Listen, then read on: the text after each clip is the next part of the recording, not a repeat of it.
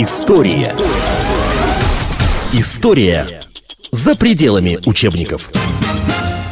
Это программа «История за пределами учебников». Мы приветствуем зрителей и слушателей «Комсомольской правды».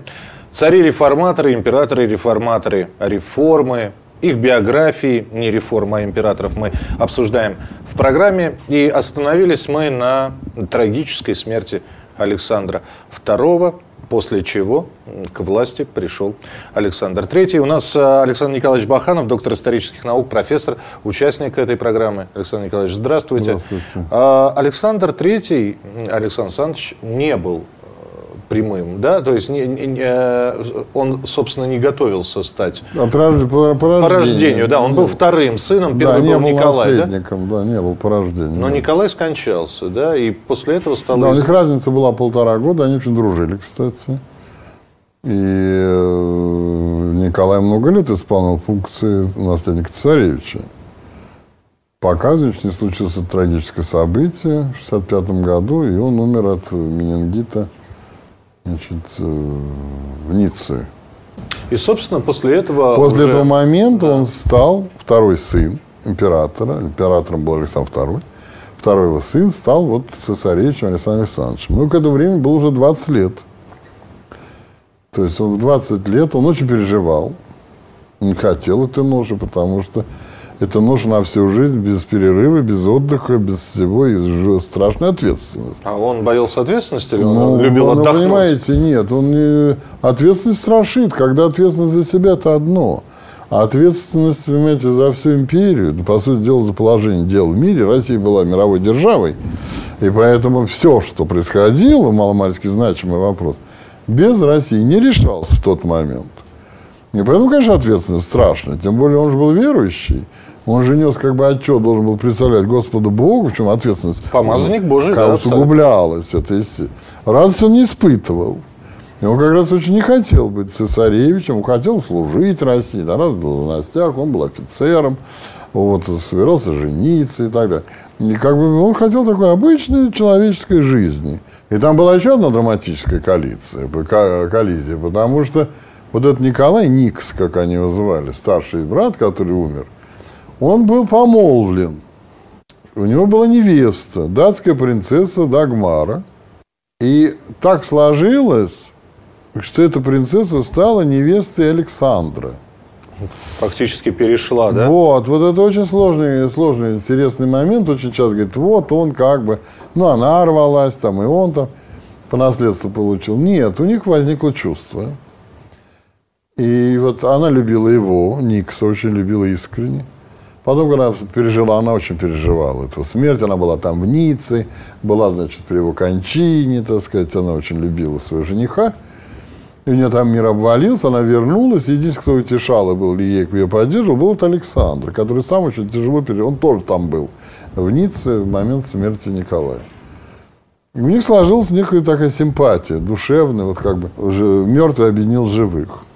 Там есть такой рассказ о том, что они, значит, сидели когда, значит, у гроба, и уже не, вот Николай в последние какие-то проблески жизни, он взял, вернулся из небытия, он уже был в состоянии такого, знаете, ухода, а и соединил их руки. Да, вот такой. Ну, то есть это, посме... это пред- э, Он как бы уже последняя мертвый, воля, уходя, да? уходя, да, уходя. Мир иной.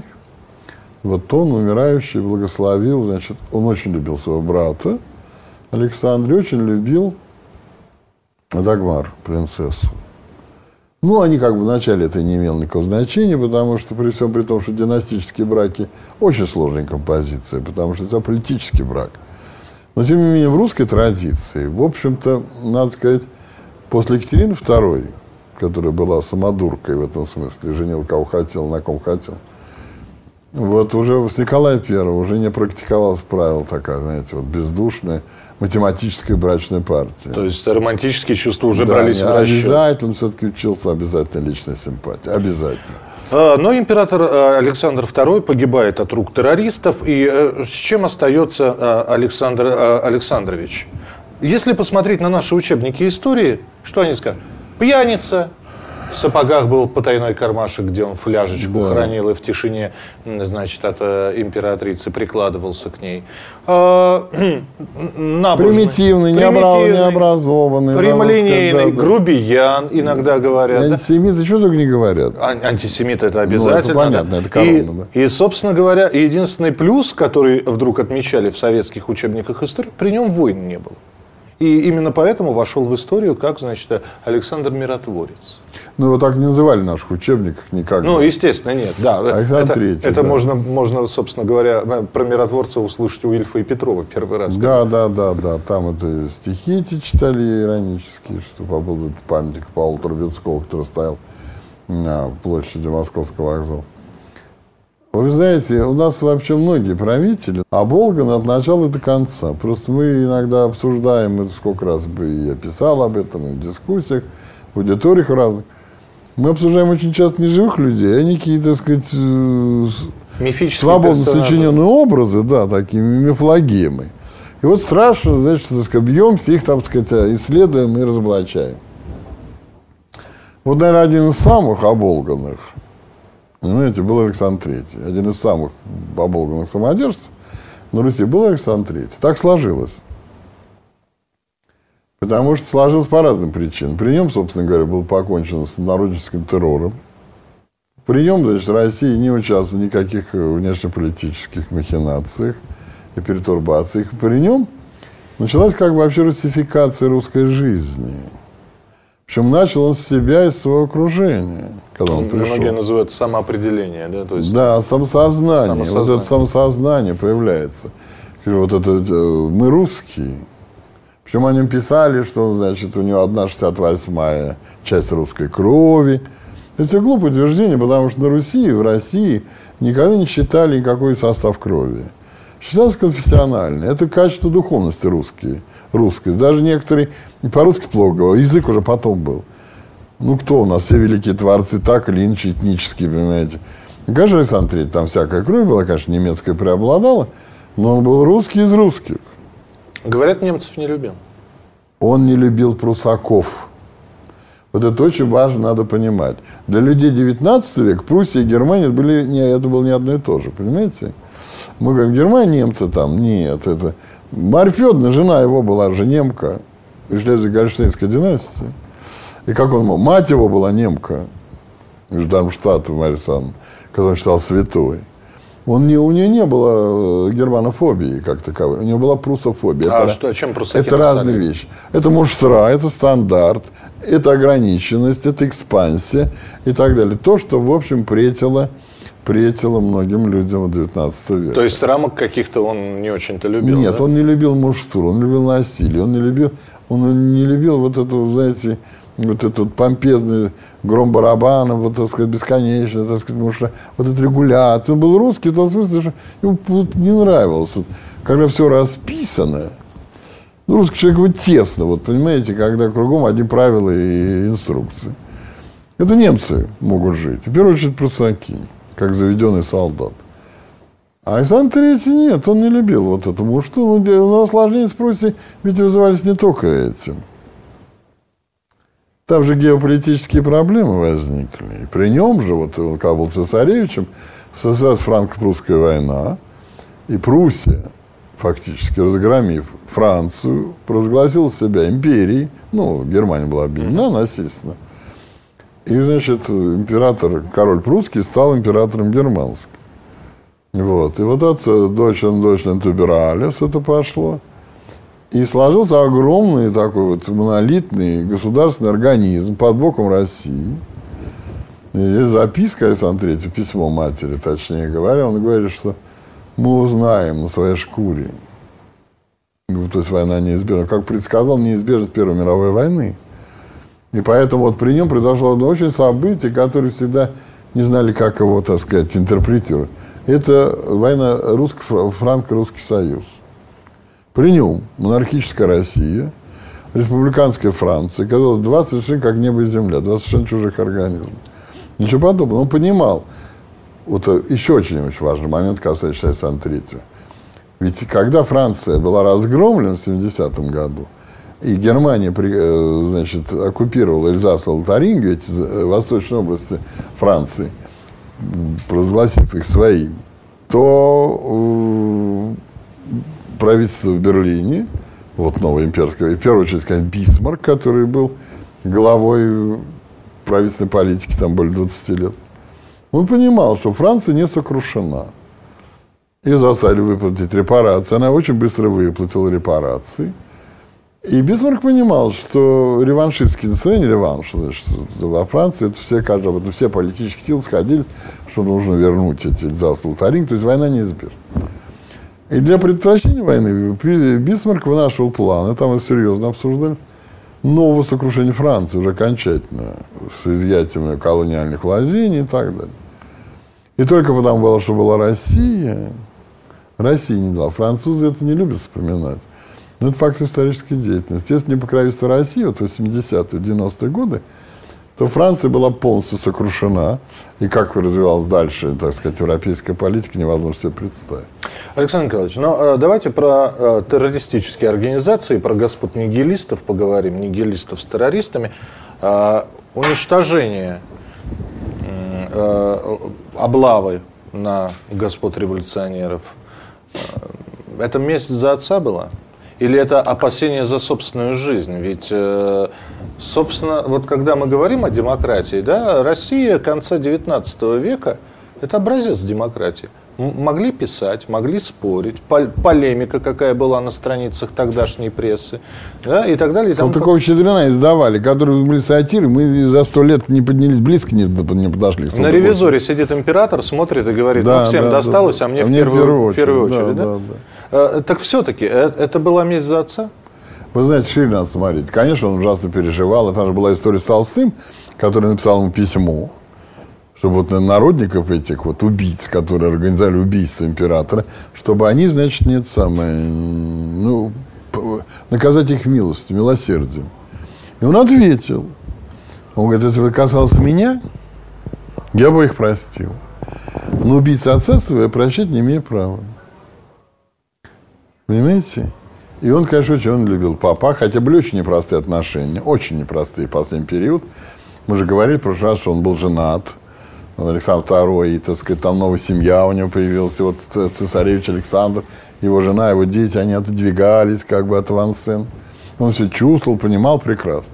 Но когда смерть сняла все всякие, так сказать, не- неудобоварения, и э, он, конечно, э, смерть отца для него была сильным потрясением, и он даже запретил поздравлять его с вошествием на престол. Он говорит, для меня этот день никогда не будет праздником. Отца убили 1 марта, а интронизация как бы состоялась, он, он умер, его привезли еще с признаками жизни в Зимний дворец, Александр II, он, так сказать, там прощался, вот, э, и мать привела Николая II, вот, Но нас- маленького. напутственное слово ведь было, да? А, Нет, нет, нет, не он было- уже не ничего было? не говорил. Ничего не Когда говорил. привезли, нет, у него дергалось там веки, руки, у него же ноги были оторваны. Он был совершенно весь, так сказать, уже. Он в коматозном Ну, состоянии. то есть был. э, при, при агонии да, присутствовали да, это, да. И это поэтому всё, да. интронизация, как потому что по закону считалось, что как только умирает один монарх, сразу второй, в ту же минуту по Божьему закону становится монархом И следующий. когда она второго или третьего была? Второго, Второго второго, присяга была, когда уже, собственно, была присяга, и там блестяще было это. Ему было очень тяжело, потому что все приехали в парадных мундирах, значит, в лентах, орденах. А ему траур нужно было. А да, он и траур был. Они только что молились ночь. Он умер вечером, Александр II. И ночь на коленях, только на молении простояли, понимаете? И утром вот надо было одеваться в парадный мундир, потому что это же касалось престижа империи, это не касалось. И вот в одном месте лежал убиенный, умерший император, а в другом зале собрание блестящей публики. И, конечно, для Александра Третьего, который был цельный очень, естественной натуры, все это было не в. Но он, естественно, превозмогая себя, ну, значит, сделал все, что надо. Его научились с детства, что надо делать то, что надо, не объясняя. Он никогда вот не мог понять в детстве. Ну, почему это мне надо, если мне это не надо? Стихийная натура. Ма- Мама с ним очень много говорила. По этому поводу. Ты должен, Саша, ты должен то, ты должен все. Почему я должен? Я не должен это. Не хочу так. И так далее. То есть взбрыкивал, да? Взбрыкивал, да, он был такой очень такой своенравный молодой человек, своенравный. с сильным характером. Он мог долго, так сказать, там вот э, как позицию отстаивать. Ну, там, например, была совершенно грандиозная история, когда он влюбился в княжну Мещерскую в молодости, первую любовь, еще когда он не, не встречался с Дагмар. Первая у него такая ломания, молодой, молодой, здоровый юноша. Никогда не видел. Естественно, прилив чувств, весна. Он встретил фрейлину, молодую фрейлину своей матери. Там, ну, наверное, видел. С ней поговорил. Она оказалась умна, обаятельна ну, и так далее. Она обладала уже большим опытом личных общений, потому что Париж там была у тетки и так далее. И он замер, конечно, молодой такой, очаровательный, так сказать, простой юноша. И она такая уже, девушка такая, знаете, как бы с некой биографией. И он влюбился в безумие. А для него любовь – это брак. Ну да, дотронулся. Это жениться, брак, да. да. Причем не кто-то станет, что ну как с женщиной вступать без любви в связь-то. А как на ней жениться? Она как фрейлина, а он наследник престола. Ну, единственный способ отказаться от, от, от, от, престола. От престола да. Да. И он пошел к отцу. Очень грандиозная история. Подзатыльников не получил? Ну, там была сцена та еще, конечно. Отец там до речь потерял. Он выгнал, я отсюда, я разговаривать не хочу. Вот. И он сказал, папа, а вот есть другой брат Владимир, следующий брат был третий. Пусть он будет Вот он пусть будет, да. А я, говорит, вот я хочу личного счастья. Вот это, но это надо был характер очень сильный иметь. Он прекрасно понимал, на что он идет. И он потом переживал, что это несчастная вот эта Мещерская, что он испортил ей судьбу, и, значит, он потом уже молил только о том, чтобы она была Фред, что и выгонит, значит, а так все лишат. И он же за нее боролся, как он в письмах называл там Дусенька. Он уже за Дусеньку боролся, понимаете? Вот рыцарский такой был юноша. Слушайте, ну вот вы рассказываете, да, э, он же, он же был большим, он был такой медведеподобный. Он крупный да? был, он, да. Э, причем эта крупность, э, как пишут некоторые истории, Виты, по-моему, писал, он говорит, толстоват даже был наш император, говорит, он, это, это не... Да нет, я даже не так сказал, он такой крупноватый был. Ну, в общем... Он так... не был такой, знаете, вот рухли какой-то. Ну, не, не, не, не обрюкший, нет. Причем он был такой с молоду. Это строение такое. Понимаете, он ужасно, он на диетах даже сидел, скажу. Сидел на диетах? Он там, сказать, не ел жирно, он там колол дрова, чтобы, так сказать, это все. Он, значит, там в бане парился, пытался, ну, это конституция такая. С этим ничего не сделать. Он очень переживал свою, свою крупность. Он был крупнее всех. Ну вот э, и э, возникает отсюда, вот вы говорите, да, Дусечка в письмах, да, любовь к русской музыке, э, я русский, как самоопределение, да, и цель такая, национальная идея, я бы сказал, да. А. И, естественно, здесь националистические настроения в России поднимутся. Естественно, здесь погромы черносотенцы начнутся. Вы знаете, дело вот в чем, что это очень важный вопрос, вы правильно затронули, тем, который надо поднимать и освещать. Вот касается погромов антисемитизма как такового, как проблема русскости – все изолгано от начала до конца. Алексей, Александр III, как и любой другой император, был императором всех подданных. Там были и мусульмане, и буддисты, и ламаисты, и господи, кого там только не было. Все были подданные. Староверы в деревнях жили. Подданные да? царя все были, понимаете? И он их как бы отец земной был попечитель. И поэтому насаждать антисемитизм надо было иметь и не иметь мозгов. Да, да, вот есть формула, которую, кстати, Александр Третий. Он говорил генерал-губернатору Бибику в Киевскому. Ты знаешь, говорит, я поляков не люблю. Но ты когда приедешь туда, ты должен первых их защищать, первых их защищать, и мне об этом докладывать. Понимаете? Чтобы, чтобы ни один лях не пострадал. Вот, вот, вот, да, да, да. Вот ты должен их в первую очередь защищать. Потому что ты знаешь, что я не люблю. И на этой струнке, чтобы не играл никогда. Вот Александр Третий примерно та же самая философия. История. История за пределами учебников. Это программа «История за пределами учебников», и мы продолжаем разговор с историком Александром Бахановым об императоре Александре III и о реформах, которые он проводил. Погромы начались, когда пронесся слух, убили царя, жиды. А, ну а кто, да? Ну там были действительно. Гесси, Гельфлан, там несколько было. Кто Иисуса нашего Ну своих Христа там, распял, своих да? там, ну? да, да. Не евреи, а жиды. Тут тоже надо семантическую разницу проводить. Потому что евреи многие приходили в православие, делали блестящую карьеру. Ну, их выкрестами называли, да? Выкрестами, да. Нет, они могли лютеранами, они не могли православие, что не обязательно было быть православным.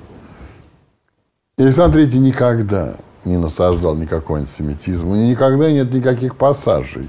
Хотя евреев он не любил. Честно могу сказать, так у него это где-то разговор. Но это никогда не выходило на эти за узкий круг вот семейный. Где-то обмолвка какая-то, что такое намек, а он вот так вот. Никогда не было этого. Ну, это фобия, они же, понимаете, сидят человеки, это очень сложно. Главное, чтобы политическую деятельность не выплескивалась в политику, на публичную сцену. Этого, конечно, не было ничего.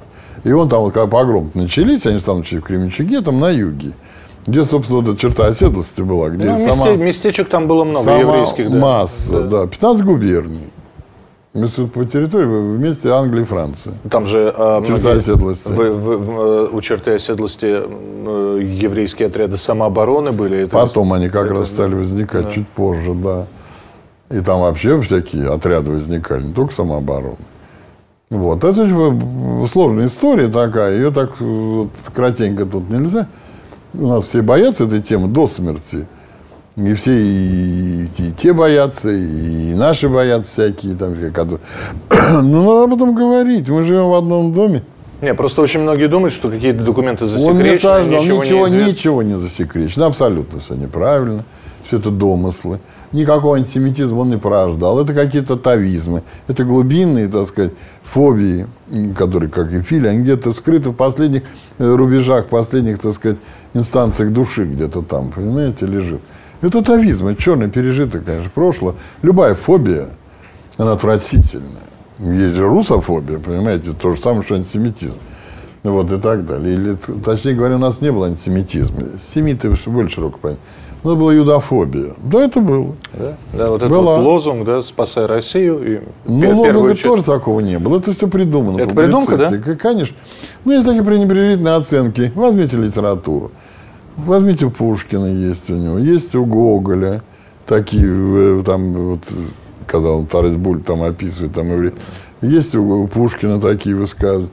есть у Достоевского. А Чехов вообще начинал с еврейских анекдотов. Антош Чеканте. Кто у нас до сих пор полное собрание сочинений издают, а их не, не включают. А он же на чем? Про царочка Абрама.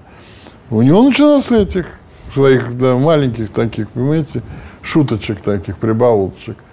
Про царя, если бы он был в нетрезвом виде, в обществе говорили бы целый год.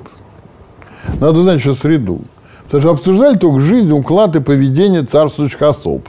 Вот как это началось, собственно, еще при Николае Первом. Потому что раньше боялись еще Николая. Так робко, потом про Александра Второго. Ну, про Александра Третьего уже все осмелели. Уже не сажали, не высылали, в кандалы не заключали, там, в темнице. При Петре, например, пикнул, и сразу И там в Нерчинг, или в на кол, или там еще хуже, на Ледовитый океан там погибать много лет. Вот. Э, Потом и нравы, конечно, либерализировались, уже, так сказать, стало, стало такое толерантное общество. И первым делом, конечно, что на слуху было, что перемывали? Нравы при дворе. И так как там ничего не происходило, надо было выдумывать. И выдумывали совершенно причем грязные такие скандальные вещи. Про Александра Третьего самая вот популярная сплетня. Я даже узнал, кто это сказал, кто это все опубликовал. Ну, не буду здесь рассказывать, это длинная история. Что он был пьяница. Он, кроме шампанского, разбавленного водой, ничего не пил. Никогда. То есть это исторически засвидетельствовано, да? Абсолютно точно. Есть и воспоминания его окружения. И членов императорской фамилии, вот описание всех пирушек там, ну, собрать здесь офицер делал только шампанское, но у него голова болела там, понимаете? Ну, по нашим понятиям, это вообще ничего. Это, говорит, перед началом банкета. Я, кстати, просто. всегда удивлялся, когда читал писателей 19 века, как можно с шампанского напиться. Шампанское другое было. Да? Ну, наверное. И люди другие, не, приспа... да, не было адаптации к алкоголю. Слушай, конечно, ну опять же, откуда-то что-то взял. Но почему про Александра II такого не было? Хорошо, а дальше слухи, это мы когда к, Николаю Александровичу, до, Николая Александровича дойдем, Да. до Николая Там II. тоже вдоволь. Там, э, Вдоволь, там вдоволь, вдоволь. вдоволь, да, и начиная с, Не будем сейчас, да, забегать. с, с ходынки, что, дескать, И он- любовницы, и все, и там, господи, что там такое. Вот, и так далее, и тому подобное. Но до этого ведь не было ничего. Это, это общество свободнее стало. Конечно. Понимаешь, русский человек, знаешь, пьяница. У интеллигенции как считала? Ну, русский что такое? Ну да, медведь, водка, Жулик баня. и украсть, и Ну, украсть. и да, украсть, все, вот русский, да? Не, украсть, продать, выпить, пойти Да, в баню да, э, и потом еще раз. И выпить. еще раз украсть. да. Вот и все. Вот тут фильм был, может, это вы вырежете. Это Смирнова. Видели или нет? Да, «Жила-была Жила-была одна». одна. Ну что Да. там она? Ну что? Это вот жизнь России. Ну, это Вот жизнь. катастрофа, понимаете, это катастрофа мировоззрения. Нету бабы, я говорю, вот Смирнова. Вот он думает, что так и жили. Ведь ужас состоит в том, что люди искренне убеждены, что так и жили. Не, ну это же все-таки он показывал 17-й год, революция. И там, после 17 и он после- показывал, и почему там. 17-й это И она как начала, война, там ее все насиловали, она рожала, пила. Там э, эпохи менялись, царство. А она вот такая была. Вот это русская, это, э, простите меня, это эмблема, это метафора России, я так понимаю, не просто баба. Почему это все не прекращалось на корню? А, слава богу. А как сплет- Доно- доносы... Ну, как? А как сплетня? Никак. Простите, цензура была? Ну, то в газете же об этом не писали. Ну, я понимаю, да. В газете, конечно, было все прикончено. В газете не было слушки, разговоры. То есть Он за знал это, об За этом. это не, не наказывали. Он знал об этом. Но, знаете, это появилось ведь не при его жизни. Это появилось, когда он умер. Вот этот разговор о его пьянстве, как ни странно, а, появился после его смерти. Стали вот раскручивать, что это был вот такой валенок, что это был э, солдафон на троне, что он, так сказать, тупица был и пьяница, естественно, тупица, пьяница, все был. Вот русский стиль, все это вот при нем, так сказать, все бездарно и так далее. Это было после, когда в последние 20-летия вот расцвело вот это, когда уже готово. А это вот как раз, это, это, это товарищи русофобы все распространение, которым не нравился стиль Нет, а-ля нет, рус. не бы- были, понимаете, не русофобы. Русофобы все-таки какая-то тоже позиция. А была интеллигенция, было общество, которое отвергало все, государством. Ну, которое, несмотря на то, что жило, жило да, в это время, Питалось, питалось, да. сидело. Ну, Давайте не будем говорить питалось, паразитировало. Это называется, да? Ну, так, ну, понимаете, гусеница питается или паразитирует? Конечно, паразитирует. И они были плоть от плоти этой системы. И Достоевский же прекрасно назвал. Идеология государственного отщепенства. Русскую интеллигенцию отличала. Это очень точно. Русская интеллигенция, масть своя, была другая, но их, так голоса плохо были слышны. Она была радикальной интеллигенцией.